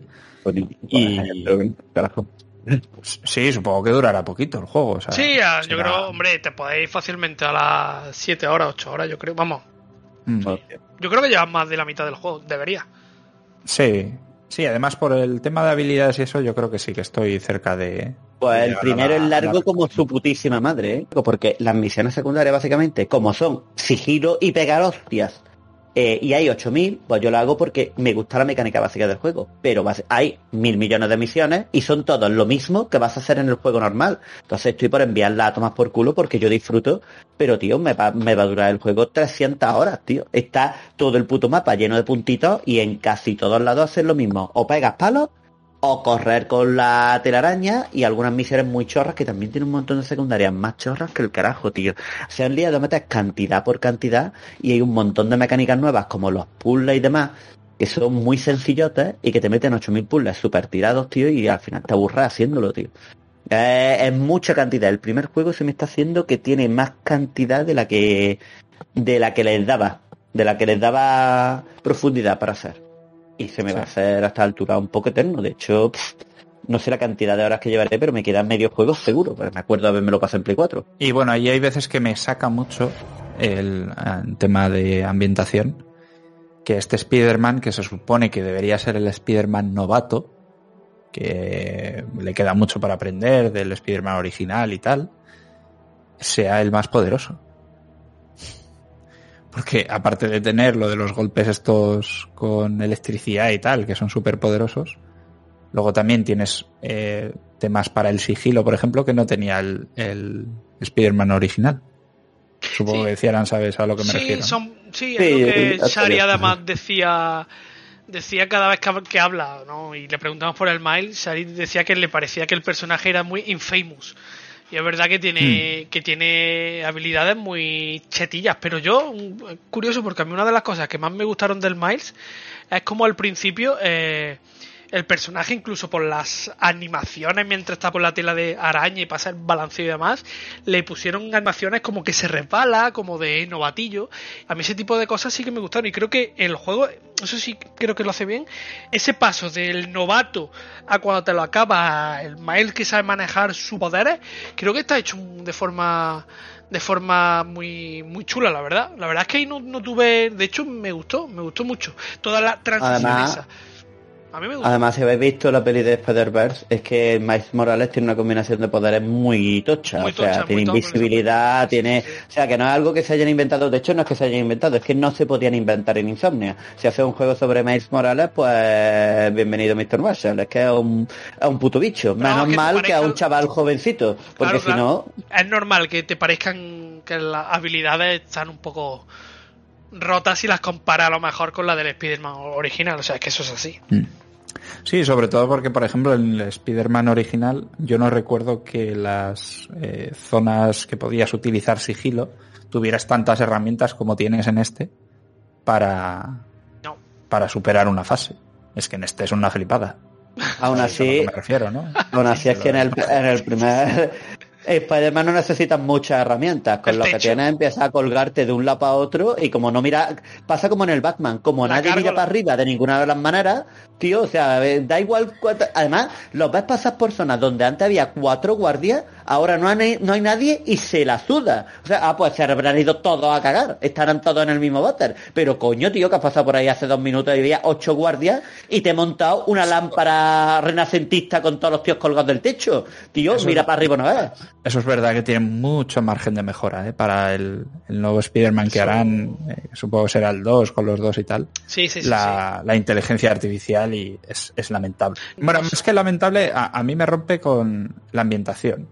Volviendo a lo mismo, ¿no? Es un juego que la ambientación eh, es tan, está tan lograda, te sientes Spider-Man, las animaciones, tal, tal, tal, pero luego, por ejemplo, llevas lo que ha dicho Roquito, ¿no? Te infiltras en un edificio que mide, yo qué sé, 30 metros y, y como los tíos están abajo, tú puedes ir ahí enganchado y tal, que además oyes conversaciones de Spider-Man está por aquí, eh, vigilar. Y, y no me creo que, vale, tú eres consciente de que eh, Spider-Man puede estar por ahí y no se te ocurre mirar al techo retrasado. O sea, y es que no lo hace ninguno.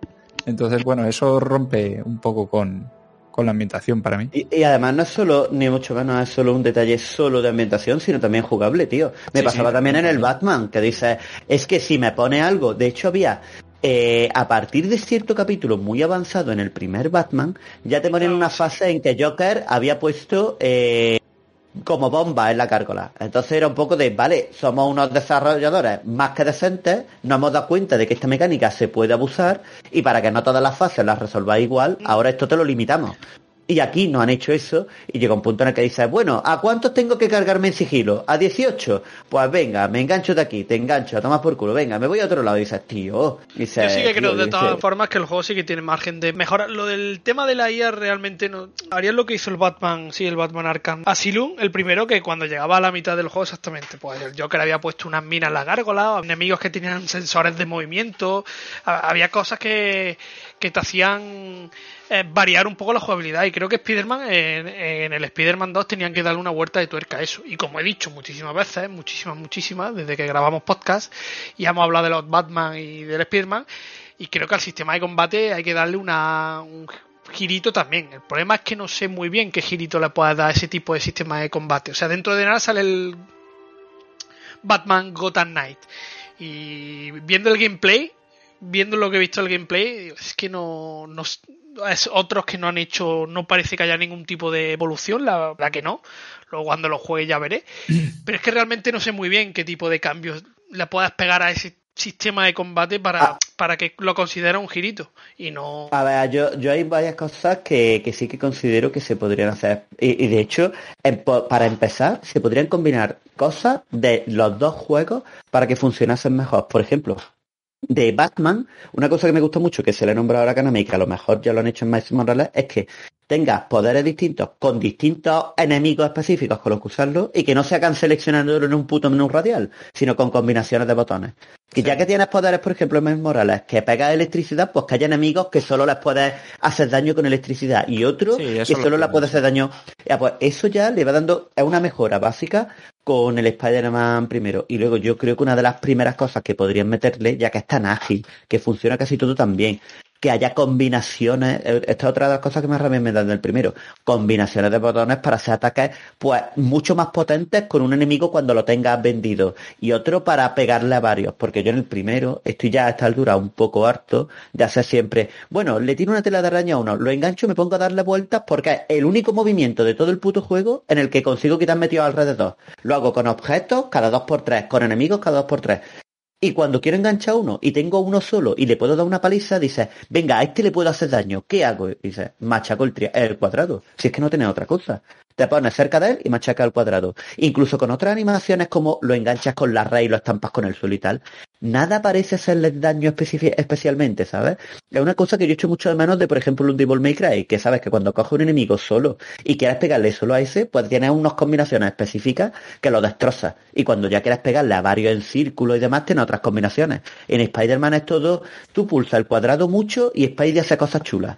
Y, me falta, me falta profundidad porque noto que estoy machacando el cuadrado, ¿sabes? Pero eso tampoco es tan difícil de, cambiar, tío. Ya tienen muchísimo hecho. Bueno, esperaré con muchas ganas, supongo que como vosotros, la, lo que van a hacer. Imagínate. Con el nuevo Spider-Man. Imagínate. Bueno. Roquito, eh, ¿da tiempo a que analices algún juego o qué? Sí, pues yo, bueno, yo creo que sí, a mí siempre me da tiempo, vosotros me decís. es verdad, es verdad, se lo voy a preguntar a Cieran mejor. Eh, uno sí, yo por mí uno sí. Vale, mira, voy a intentar muy rápida, muy rápida, menciones a uno y si da tiempo una mención rápida al otro. Voy a empezar por Ice in the Dark, ¿vale? Ice in the Dark es un juego que tira un poquito del estilo roguelike, ¿vale? ¿Alguno de vosotros aquí habéis jugado al Neon Abyss? No. No. Me asuda la polla, si no un triple A os la pela, vale, ya sí, ya os conozco. vale, Shari si estuviera aquí me lo podría decir. Vale, el estilo rock de like de estos juegos es un juego en 2D, cámara desde de, el lado, pero no es Metroidvania. Es un juego en el que siempre tienen los mismos escenarios, eh, que además tampoco es muy grande, pero eh, cuando te matan, en vez de volver desde el último punto de guardado, tú vuelves al principio del todo. Entonces, cuando tú te pases el juego, el día en que yo me consiga pasar este puto juego de los cojones, me tendría que haber pasado los nueve escenarios que hay interconectados de la mansión eh, del tirón. ¿Cómo vas mejorando en el juego? Pues el, género roguelike lo que hace es que tú vas desbloqueando algunas habilidades de forma permanente, como pasa en el Sifu. Tú empiezas desde el principio cada vez que te matan muchas veces, pero ya tienes nuevos golpes. Pues aquí has desbloqueado nuevas armas, has desbloqueado nuevas mejoras, y algunas de esas te las puedes coger antes.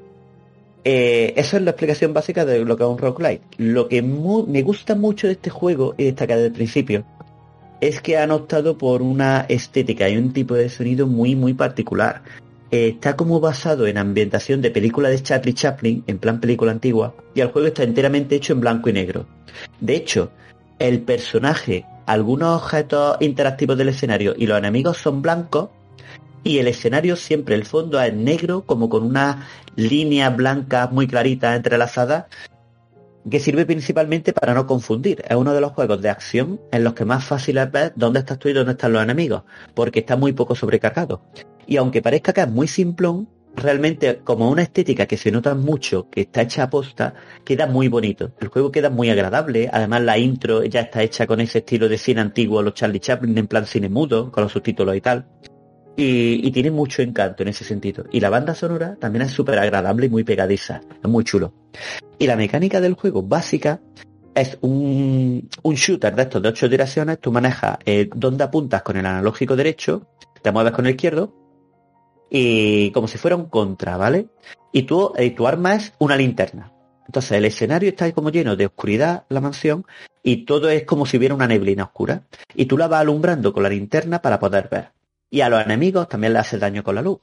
Hay una cosa que me gusta muchísimo de esta mecánica, esta es la que más me gusta, eh, y es que en la mayoría de los juegos de disparos, si os gustase jugar estos de Roguelite o el Binding of Isaac y similar, tú disparas, le haces daño al enemigo cuando le pegas un balazo y cuando el enemigo te pega un toque o un balazo o un golpe, te quita una porción de vida, X, una vida entera o un cuarto o tal. Y este juego es una cosa que me gusta muchísimo y que es posiblemente el valor que hace que más, más disfrute jugando. Y es que tú tienes una barra de vida y el daño es continuo por contacto. Es así, cuando un enemigo te dispara, la bala no choca contigo y te hace una cantidad de daño. La bala va chocando contigo conforme te toca y si tú te mueves rápido te quita muy poco y como te quedas en el mismo sitio te quita mucho. Y el contacto con los enemigos pasa lo mismo. Entonces yo lo siento como si fuera uno de los juegos de acción más justos en el sentido de a poco que reaccione, aunque esté un poco lento, pero si me muevo rápido, eh, minimizo el daño, puedo minimizarlo. Y si estoy totalmente apoyardado, cualquier tontería me hace un montón de daño, porque me lo como y me quedo en el sitio, o me cogen varios a la vez. Y, y luego, pues, dentro de que esa mecánica es posiblemente una de las cosas que más gracia le hacen al juego, pues ya tiene los típicos valores de un roguelite, ¿vale? Tú entras en una sección de la mansión y, por ejemplo, te quieres meter por la cocina y en realidad en el escenario no notas que sea una cocina, no ves, no ves un puto frigorífico ni nada. Te lo dicen que la cocina tú estás ahí.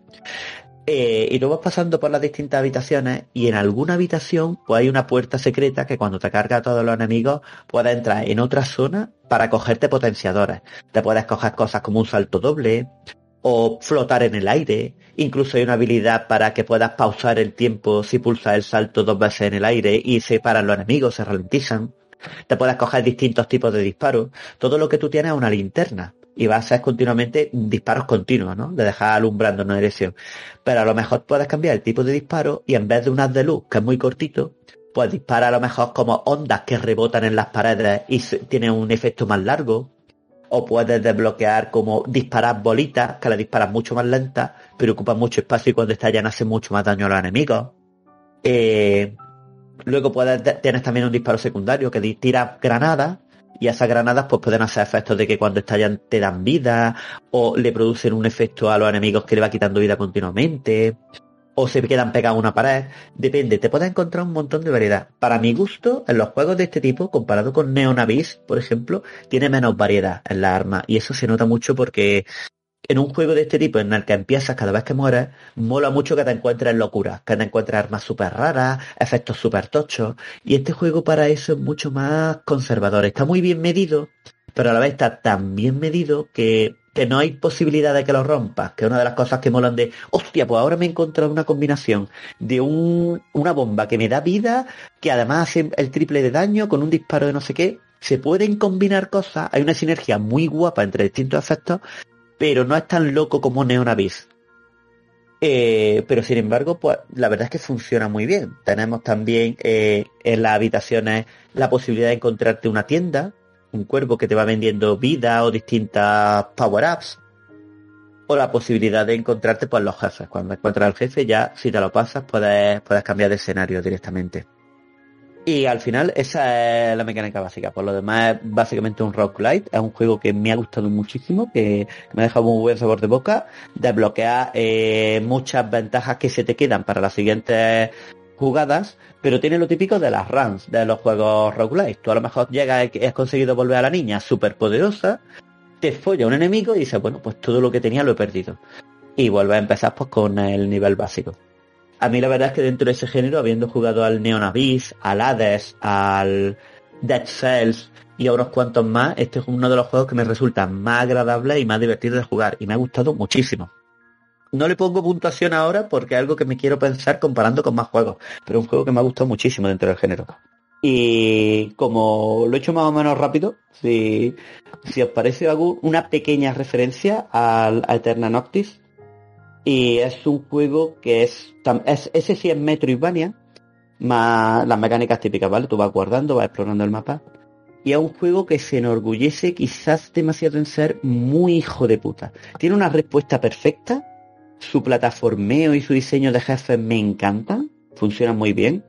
Eh, el combate con los enemigos también está muy bien pensado, aunque algunas habilidades no me convencen del todo cómo se ejecutan y por ejemplo me hace falta ya un puto parry o una esquiva que tenga invulnerabilidad.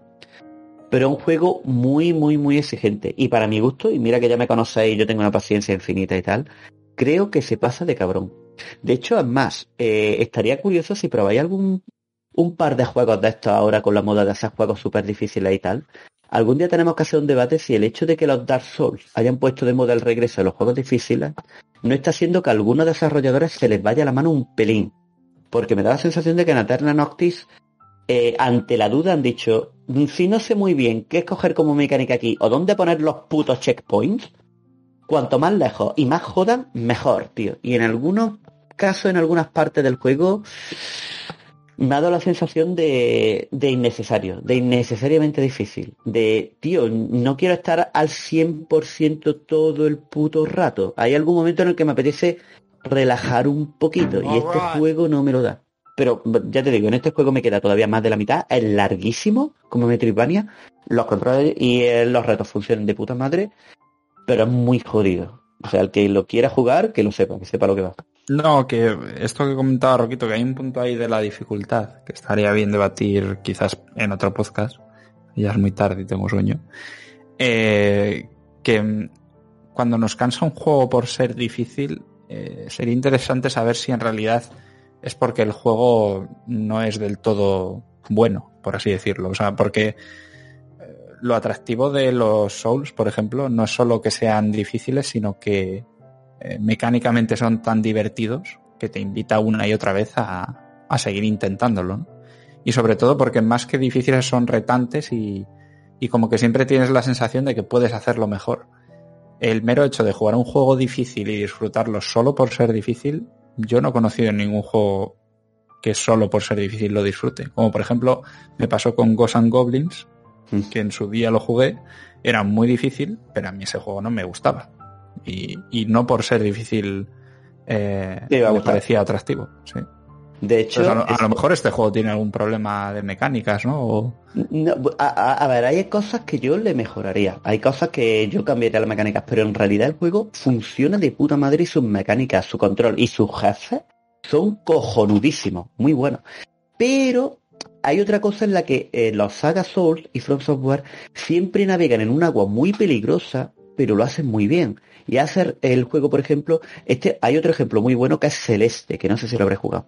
Y es, si te ponen retos muy difíciles, tienen que saber recompensarte muy bien cuando los superas. Tienes que saber que si te está enfrentando un jefe que te va a costar 15 intentos, cuando te lo pases va a entrar en un escenario nuevo súper guapo, que iniciarte en un escenario nuevo te permite un poquito de relax, porque de repente hay una pequeña bajada, un poco más de exploración, relaja un poquito, cambia el ritmo. Y luego, por ejemplo, eso que hace muy bien Celeste es que en las zonas muy difíciles los checkpoints son continuos. O sea, te pone cuatro saltos súper jodidos, pero es que después de cuatro saltos tenés un checkpoint. Y cuando consigas superar esos cuatro, ya no tienes que hacerlos más. Entonces, este juego para mí quizás se equivocó un poquito en el hecho de escoger ante la duda la posibilidad más difícil. Que puedo poner el checkpoint más cerca o más lejos, un poquito más lejos. Que puedo poner uno enemigo o dos enemigos en esta plataforma. Vamos a poner dos. Que el enemigo pueda aguantar dos golpes o podría aguantar seis. Vamos a poner lo que aguanta seis. Y dices, no tío, hay cosas en las que cuando las combinas puede llegar a tocarme demasiado las pelotas. Y ahí Front Software casi siempre consigue acelerarlo bastante bien para tocarme los huevos siempre, pero no demasiado. Y aquí me da la sensación de que ha tomado decisiones que me molestan en exceso. Como que haya enemigos, por ejemplo, por decir una cosa básica. Hay enemigos que tienen ataques que son muy difíciles de evitar y te pone a varios juntos y encima cada enemigo de eso aguanta 5 o 6 golpes. Y dices, cuando le estoy pegando a uno me acaba pegando ese o otro, yo no tengo un parry siquiera, tengo una esquiva que cuando estoy apretado por varios enemigos no sé dónde coño moverme y al final acabo teniendo que darle un toquecito y yéndome. Pues ya me está entorpeciendo la jugabilidad. Ha hecho una apuesta por aumentar la dificultad y esta apuesta en concreto no te ha salido bien del todo. O, por ejemplo, zonas muy disjodidas en las que hay muchos saltos y tienes el checkpoint al principio de la zona, pero la zona en concreto seis o siete saltos muy bien calculados que tienes que memorizar. Pues tío, si me atasco en el último, o el último alguna putada, o un disparo que tengo que hacer en medio segundo, me toca mucho la polla volverme a hacer los seis saltos de antes que son súper jodidos. Entonces, ahí es donde la gente cuando quiera coger ese, esa nueva moda que está muy bien implantada de hacer un juego exigente lo hace más divertido, eh, ten cuidado, no me toque la polla más de la cuenta. Me gusta que sea difícil, pero no que me aburra. Esto también, eh, he estado jugando esta semana. Si alguien se pasara por mis putos streaming, lo veríais. Ahora demo de un juego con una pinta guapísima que se llama Turbo Kit, que combina disparos con ir en una moto y tener que hacer salto y demás. La idea es cojonuda y al final de la demo me la he dejado sin pasar porque tiene un puto boss que será de la tercera o la cuarta, vete a saber de dónde coño es. El puto boss es jodido y tiene cuatro fases, tío. como el puto jefe final del Metroid. Cuatro putas fases sin rellenar de vida. Iros a la puta mierda. Si me atasco en la tercera fase del jefe, no quiero hacerme la primera y la segunda 40 veces. Es que soy retrasado, coño. Y esos son el tipo de cosas que dices, no, más difícil siempre no es la mejor opción. Y para adelante. Pues está bien la, la cosa. ¿Nos vamos o qué? Muy completito el programa de hoy, ¿eh? la verdad que sí. Sobre Sí, series, juegos, juegos, series y Stadia. Y noticias ha- súper relevantes que, que se nos quedaban por ahí. Me ha gustado mucho, sí, sí, sí. Sí, está bien.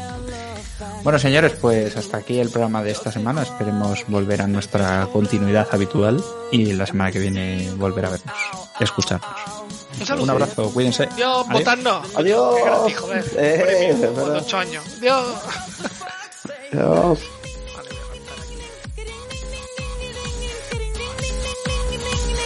What the fuck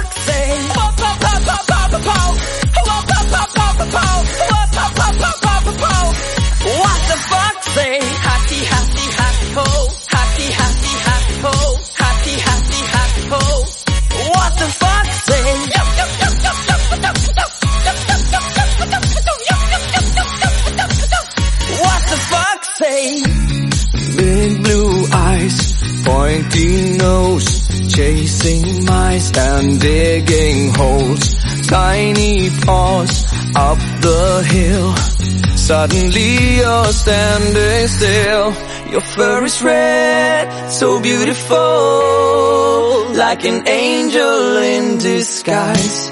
But if you meet a friendly host, will you communicate by more, more, more, How will you speak to that? Oh, oh, oh, oh,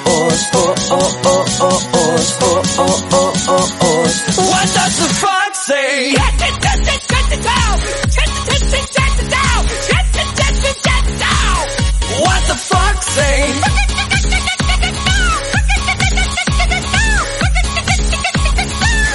What the fox say?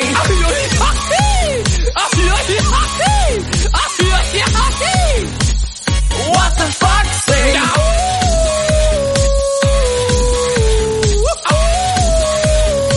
What does the fox say? The secret of the fox